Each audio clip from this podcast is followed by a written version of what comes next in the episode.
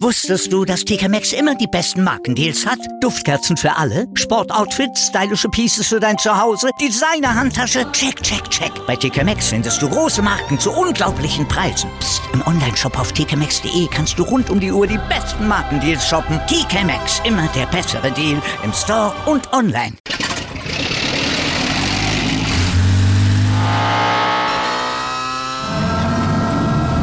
Von 0 auf 100.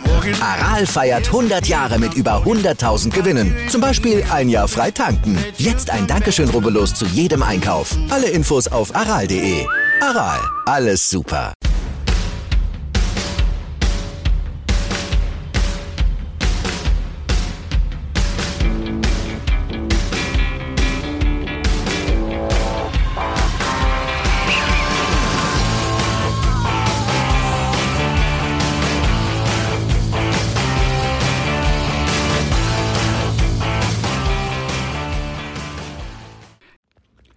Herzlich willkommen zur neuen Folge des Sauerland Open Dailies der Tennisproleten.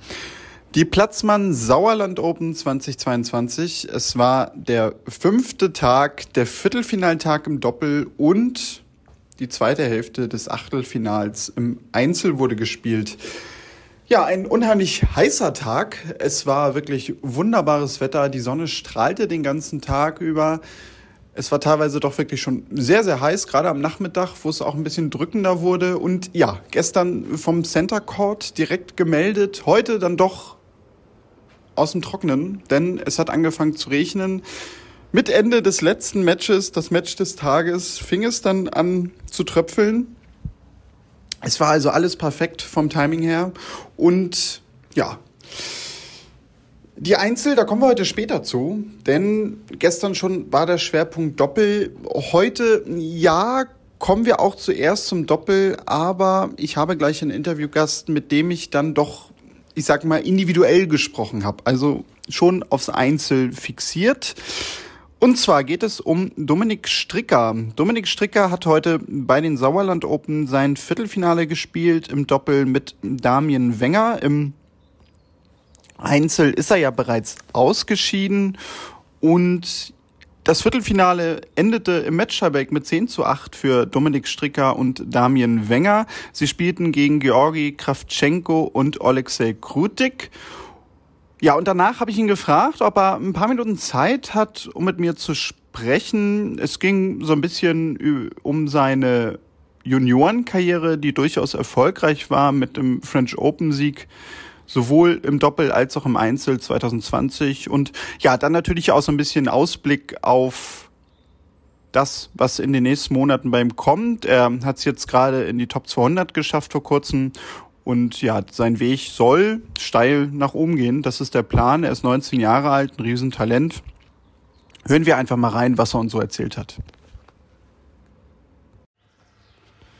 Ja, Dominik, Glückwunsch zum Einzug ins Halbfinale im Doppel. Ähm, Im Einzel leider rausgegangen. Wie sind so die Ambitionen im Doppel eigentlich, wenn man ja schon eigentlich mehr den Blick aufs Einzel legt? Nimmt man sowas dann gerne mal mit oder schaut man da auch ab und zu dann doch mal aufs Ranking? Ja klar, ich glaube, es war schade hier das Einzel, die erste Runde war natürlich für mich auch nicht so einfach. Ich kam von London direkt von, vom Rasen und dann auf Sand. Ich hatte wenig Zeit, äh, für die Umstellung. Aber ähm, ja, ich habe jetzt gesagt, ich spiele hier das Doppel, ähm, auch ein bisschen auf die, auf die Hinsicht auf Start. Äh, aufs Doppel sicher, wo wir, viel, wo wir versuchen, den Titel zu verteidigen. Aber ich glaube, äh, das Doppel ist sicher eine, eine gute Sache. Man kann an, an vielen Sachen arbeiten. Äh, natürlich steht jetzt bei mir das Ranking nicht im Vordergrund, aber ähm, ja, man kann gut am Surf arbeiten. Äh, Returns ist natürlich auch immer gut. Äh, Volleys gibt es extrem viele und ist sicher, sicher auch eine gute, eine gute Match, ein Trainingsmatch eigentlich. Schauen wir ein bisschen aufs Einzel. Du hast in diesem Jahr einen Challenger gewonnen, dann noch ein Finale, glaube ich, in der Woche davor erreicht, wenn ich mich nicht täusche. Stehst jetzt äh, erst einmal unter den ersten 200. Wie ist denn so die Jahresplanung? Also hast du da irgendwie so ein Ziel? Soll es dieses Jahr schon in die Top 100 gehen? Oder ja, sag mal vielleicht auch erstmal, wir lassen das Jahr mal so ein bisschen laufen? Ähm, ja, wir haben uns unser Anfangjahr gesagt, Top 150 wäre das Ziel Ende Jahr. Äh, ich glaube, es ist immer noch ein, ein, gutes Ziel, ein realistisches Ziel sicher. Ich ich glaube, wenn ich weiter an meinen Sachen arbeite, äh, ist das gut möglich. Ich glaube, ähm, ich bin auf einem guten Weg. Äh, es ja, läuft gut. Ich bin eigentlich sehr intensiv am Trainieren, arbeite weiter an meinen Sachen und ich glaube, ich äh, bin auf einem guten Weg, um dieses Ziel zu erreichen. Du hast 2020 äh, die Junior French Open gewonnen. Ich glaube, bei vielen Fans gar nicht so im Vordergrund, äh, sowohl im Einzel als auch im Doppel. Also im wahrsten Sinne des Wortes den Doppeltitel geholt, das Double äh, nach Hause geholt. Äh, ja, was für einen Stellenwert, erzähl das vielleicht mal so unseren Hörern und Hörern, hat das letztendlich eigentlich so bei den Juniors? Also ich glaube, man kann das schon so vom Ranking her gleichsetzen, wie es dann nachher auch im Erwachsenenbereich ist, durchaus in den Jahrgängen. Ja, klar, es ist ein toller Erfolg, äh, den ich da feiern konnte. Also ich glaube, es war ähm, unser oder mein letztes Slam. Es war da in diesem äh, Covid-Jahr, wo eigentlich alle Slams abgesagt wurden, aber dann äh, Paris hat es irgendwie geschafft, das Turnier durchzuführen und dann äh, ja im Finale im Einzel gegen einen anderen Schweizer war natürlich eine ein Riesending. Äh, ich glaube, wir haben es beide extrem genossen. Toll, dass es auf meine Seite gefallen ist und auch im Doppel äh, mit meinem äh, italienischen Partner, der jetzt auch auf der Challenger Tour ist. Äh, ja, war, ein, war eine Hammerwoche für mich, hat mir sicher extrem viele Türen geöffnet für die Zukunft und ähm, ja, ist sicher ein großer Titel in meiner Karriere, der mir, der mir sicher weitergeholfen hat. Wie gehen so die Tennisfans in der Schweiz mit dir um oder dann auch mit solchen, mit solchen Titeln? Also zum Vergleich, bei uns ist es bis heute so, so wie jetzt in dieser Woche in Wimbledon, wenn Angelique Kerber in der ersten Runde gut spielt, dann erwarten wir alle auch, dass sie den Titel holt. Ähm, nun mit Federer, Wawrinka so als Vorgänger, ähm, gibt es da auch so eine Euphorie, dass die Leute in der Schweiz sagen und auch die Presse, also jetzt muss es quasi die Nächsten geben oder ist man da ein bisschen entspannter, also auch mit dir im Umgang? Ja, sicher gibt es ein äh, paar, paar Zeitungen oder Medien, die sagen, äh, der neue Roger und all das, aber es ist ja, es ist, für mich ist es toll, dass ich mit ihm verglichen werde und ich glaube, äh, ja, was, was diese beiden für die Schweiz erreicht haben, ist unglaublich im Tennissport und ich glaube nicht, dass es irgendwann jemand noch schaffen wird, so viel zu erreichen wie, wie, wie Roger, wie Stan, sicher auch Rafa und Joko, auch diese haben etwas Unglaubliches erreicht. Aber ich glaube, ich arbeite einfach hart daran, dass ich, äh, dass ich vielleicht auch mal einen Slam, zwei, drei, wer weiß, äh, gewinnen kann. Und äh, ist dann sicher auch das Ziel. Ja. Dann letzte Frage, dann entlasse ich dich in den wohlverdienten Feierabend. Äh, du sagst es gerade, beim Doppel trainiert man auch gerne mal den einen oder anderen Schlag. Hast du gerade so spielerisch jetzt auch, als du aus dem Juniorbereich gekommen bist, irgendwie vielleicht bei irgendeinem gewissen Schlag festgestellt, also da muss ich noch mal mehr ran oder da muss ich auch gerade jetzt in der Phase der Karriere irgendwie noch mal extremer dran arbeiten? Gibt es da gerade irgendwie was? Ich glaube, es gibt viele Sachen, wenn man äh, von den Juniors auf die, auf die Erwachsenentour kommt. Ich glaube, äh, schon nur körperlich, äh, wenn man alle Athleten hier anschaut, die sind einfach alle topfit. Und ähm, dann auch der, der Aufschlag. Ich glaube, es gibt nicht viele, die einen schlechten Aufschlag haben hier auf der Tour.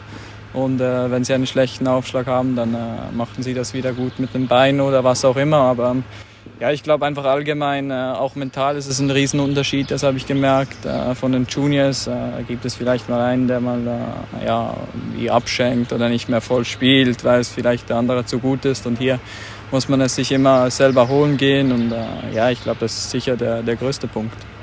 Alles klar, ja. Dann viel Erfolg weiter in dieser Woche und natürlich auch für die nächsten Wochen und Monate. Wir werden es verfolgen. Und ja, danke, dass du dir die Zeit genommen hast. Danke. Ja, also Dominik Stricker im Halbfinale bei den Sauerland Open in der Doppelkonkurrenz. Sie treffen im Halbfinale morgen am Freitag bereits um 13 Uhr auf die deutsche Hoffnung, kann man glaube ich gut sagen. Fabian Fallert und Henrik Jebens, sie waren gestern ja hier zu hören, kommen beide aus Stuttgart, trainieren zusammen, haben im Doppel durchaus große Ambitionen und die haben sie heute auch bestätigt. Sie haben gegen das topgesetzte Doppel Fernando Romboli und Albano Olivetti gespielt. Den ersten Satz souverän mit 6-2 gewonnen. Da kam schon die Hoffnung auf, dass es hier einen deutschen Sieg gibt. Der zweite Satz, der ging 6 zu 3 verloren. Und so ging es in dem Match-Tiebreak. Den Fallert Jebens mit 10-4 gewann. Sie haben quasi den Schwung des Vortages mitgenommen. Ja, und treffen jetzt im Halbfinale auf Stricker Wenger. Das jetzt wahrscheinlich favorisierte Doppel für viele, das ist das von Robin Hase und Sam Verbeek. Die spielten heute auf dem Center Court, haben im Match Tiebreak ebenfalls mit 10 zu 4 gewonnen gegen das argentinische Duo Facundo Diaz Acosta und Rodriguez Taverna. Ja, und dann gab es natürlich leider heute auch einen kleinen Wermutstropfen, denn es gab ein Walkover im vierten Viertelfinale der Doppelkonkurrenz. Martin Cuevas und Luis David Martinez kamen kampflos weiter, da Evan King und Dustin Brown rausziehen mussten aus dem Turnier. Damit stehen die Halbfinals fest. Robin Hase und Sam Verbeek treffen damit auf Martin Cuevas und Luis David Martinez. Kommen wir gleich zum Einzel. Davor haben wir heute mal einen kleinen Blick hinter die Kulissen. Denn so ein Turnier hat viele, viele Stationen. Es gibt viele Menschen, die im Hintergrund arbeiten. Und da dachte ich mir, Aufgabe dieses Podcasts ist es doch sicherlich irgendwie auch, euch mal einen kleinen Einblick zu geben, was da so alles passiert, von dem, was wir normalerweise beim Turnier gar nicht sehen. Und deswegen habe ich mit Katharina gesprochen. Katharina ist beim Turnier als Physio mit dabei.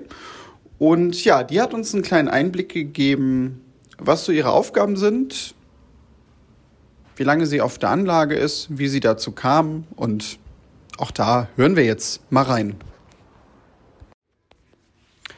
Katharina, als Physio hier die ganze Woche vor Ort, vielleicht zuallererst die Frage, wie wird man eigentlich bei so einem Challenger-Turnier Physio? Ja, also über Connections schon irgendwie. Ich bin, ähm, ich arbeite bei der Schwester von Rogers, äh, von Roger und ähm, sie hatte dann halt gefragt, ob jemand Interesse hätte und äh, ja, da war ich dabei. Hatte vorher nicht so viel Ahnung vom Tennis, aber letztes Jahr durfte ich schon dabei sein und ähm, da wurde ich gut eingeführt von allen hier. Also erklär mal so ein bisschen deinen dein Aufgabenbereich. Du bist den ganzen Tag hier auf der Anlage und teilst dir die Spieler quasi auf mit dem zweiten Physio. Genau. Ähm, mein Kollege Gerald ist noch bei mir und wir sind halt anderthalb Stunden vor Spielbeginn schon da, weil dann manche Spieler noch irgendwie aufgelockert werden wollen oder getaped werden wollen oder so.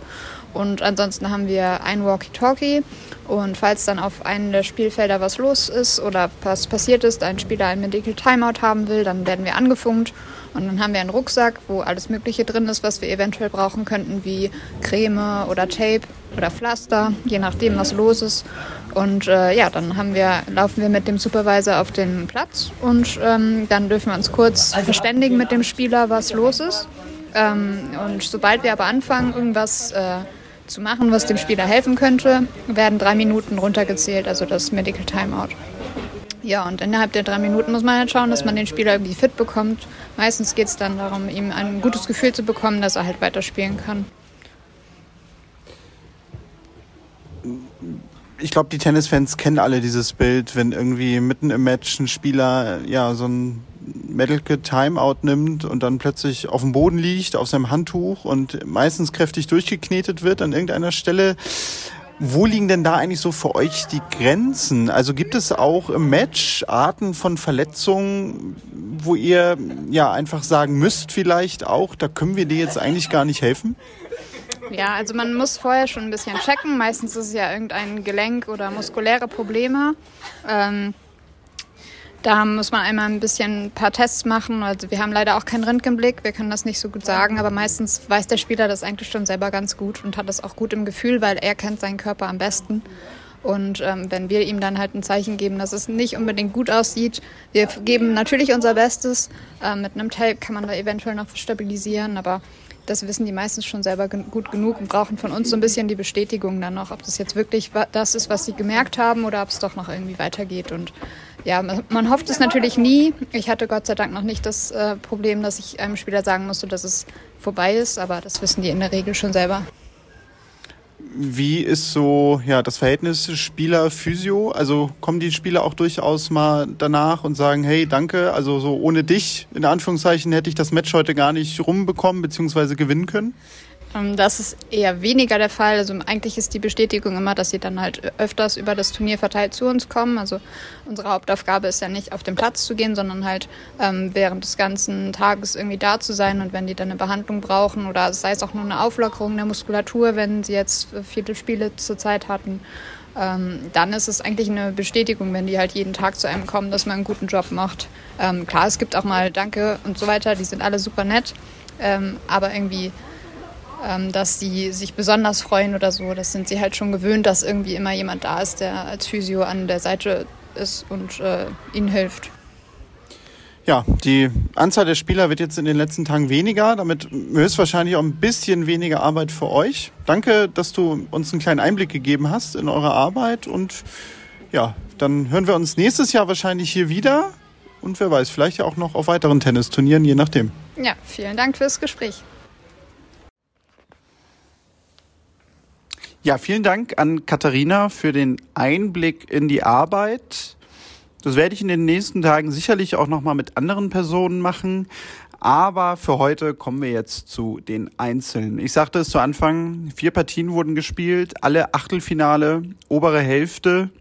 Und da gab es zwei sehr deutliche Ergebnisse und zwei doch sehr enge Matches. Wahrscheinlich sogar gespiegelt von dem, wie viele das erwartet hätten. Die beiden Favoriten in der Hälfte, der topgesetzte Nicolas Jarry und Marco Cecchinato, der an vier gesetzt ist, die hatten schwere Aufgaben dann doch vor sich. Marco Cecchinato spielte nach Nicolas Jarry das zweite Match auf dem Center Court heute und ja, hatte mit Timo Stodder, den wir hier ja auch schon gehört haben, der in der ersten Runde sein erstes Hauptfeldmatch gewann auf Challenger-Ebene, eine schwere Nuss zu knacken. Er gewann den ersten Satz 7 zu 6. Stodder ließ Cecchinato eigentlich wenig Chancen, um zu breaken. Leider war es dann im Tiebreak des ersten Satzes so, dass ja Stodder dann doch zu viele Fehler machte, Cecchinato den ersten Satz für sich klar machen konnte und im zweiten Satz ließ Dodder sich aber nicht wirklich davon beirren, blieb konzentriert, verlor dann aber leider doch am Ende 4 zu 6. Cecchinato dann am Ende doch einfach der, ja, sicherere und fehlerfreie Spieler an diesem Tag. Damit ist kein Deutscher mehr in der Einzelkonkurrenz dabei, trotzdem natürlich weiterhin ein echt top besetztes Feld. Das liegt auch daran, dass der topgesetzte Nicolas Jarry weiterhin dabei ist. Aber der hatte wirklich ein langes, hartes Match hinter sich. Zwei Stunden 45 dauerte seine Partie gegen Facundo Diaz Acosta. Diaz Acosta, der ja in diesem Jahr Challenger gewonnen hat, in einem weiteren Finale stand, sich hochspielt in der Weltrangliste nach und nach und ja, also wirklich zeigte, dass der junge Argentinier jemand ist, mit dem man in den nächsten Monaten rechnen muss, dass er es in die Top 100 schafft. Das kann man, glaube ich, wirklich so klar sagen. Denn er begeisterte das Publikum auf dem Center Court regelrecht zwischendurch mit einem wirklich sehr abwechslungsreichen Spiel. Er zeigte Jari, dass er sich wirklich strecken muss heute und sehr konzentriert spielen muss, wenn er dieses Match gewinnen will. Ja, am Ende war es dann auch so. 7 zu 5, 3 zu 6 und 7 zu 5 gewann Nicolas Jarry die Partie. Das letzte Spiel in diesem Match war bei Aufschlag von Facundo Diaz Acosta ein Break zu null. Das ja, war dann so ein bisschen dem Match vielleicht auch geschuldet, da Diaz Acosta einfach mit den Nerven runter war, will ich jetzt gar nicht sagen, aber man ihm schon im letzten Aufschlagspiel wirklich die Anspannung anmerkte, weil er, glaube ich, natürlich bewusst wahrnahm, dass er hier gerade eine ganz große Chance hat, wenn er es jetzt in diesen Tiebreak schafft. Ja, und sein Doppelpartner, der siegte dann doch sehr deutlich. Santiago Rodriguez Taverna, der gewann 6 zu 2 und 6 zu 3 gegen Denis Jevseev. Jevseev ja als Lucky Loser nachgerückt konnte leider wirklich im ganzen Match nicht richtig ankommen, hatte man das Gefühl, machte zu viele Fehler. Rodriguez Taverna, ja auch ähnlich wie Diaz Acosta, ein Talent aus Argentinien, das in diesem Jahr schon zwei Challenger-Titel gewann und ja, ebenso eigentlich wie Facundo Diaz Acosta ein Spieler ist, wo man die Prognose schon durchaus wagen könnte, Top 100 sind machbar. Ja, damit stehen die Viertelfinals fest und die sind gut besetzt, sehr gut besetzt. Robin Hase trifft auf Josef Kowalik. Hamad Mededovic, der heute das Match des Tages spielte, trifft auf Marco Cecchinato. Und ja, Hamad Mededovic, der, glaube ich, unerwartet klar gegen Philipp Horanski gewonnen hat. Denn er zeigte im Match des Tages eigentlich zu keiner Zeit Philipp Horanski irgendeine Möglichkeit, wie er dieses Match gewinnen soll. Horanski, der aus meiner Sicht auch mit dem zweiten Aufschlag sehr zu kämpfen hat, ja, unterlag 1 zu 6, 3 zu 6. Er war in 8 gesetzt. Medjedovic ist aber momentan wirklich in einer unbestechlichen Verfassung, hat im ersten Halbjahr sich um knapp 300 Plätze verbessert, steht auf 395 und ich würde sogar sagen, bei seiner aktuellen Form viel zu tief. Also ich glaube, der wird in den nächsten Wochen und Monaten noch ordentlich klettern. Ja, und dann haben wir noch zwei weitere Viertelfinals, die auch am Freitag dann natürlich gespielt werden. Pablo Cuevas gegen Zhizheng Zhang und Nicolas Jarry trifft halt auf das nächste argentinische Talent mit Santiago Rodriguez Taverna. Tendenziell nach dem heutigen Match das wahrscheinlich Topmatch des Tages. Denn man könnte darauf wetten, dass es wieder eng wird. Ja, und darüber werden wir morgen dann natürlich hier sprechen. Ich kann euch nur wärmstens ans Herz legen, wenn ihr in der Nähe seid oder vielleicht am Wochenende auch nichts weiter vorhabt, dann fahrt unbedingt nach Lüdenscheid. Schaut euch das Finalwochenende an. Tickets gibt es noch für alle Tage unter sauerland-open.com. Für heute sind wir fertig und wir hören uns morgen wieder nach dem sechsten Turniertag. Bis dann, macht's gut und tschüss.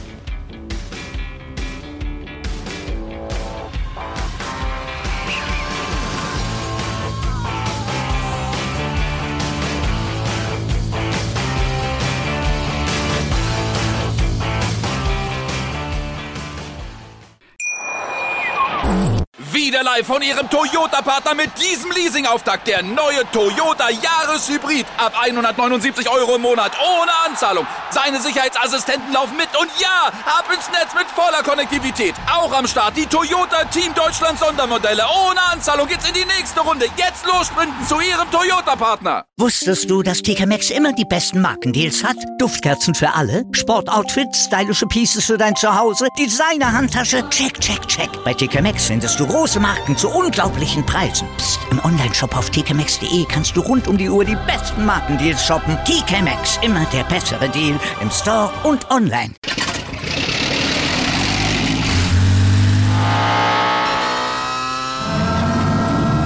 Von 0 auf 100. Aral feiert 100 Jahre mit über 100.000 Gewinnen. Zum Beispiel ein Jahr frei tanken. Jetzt ein Dankeschön, rubbellos zu jedem Einkauf. Alle Infos auf aral.de. Aral, alles super.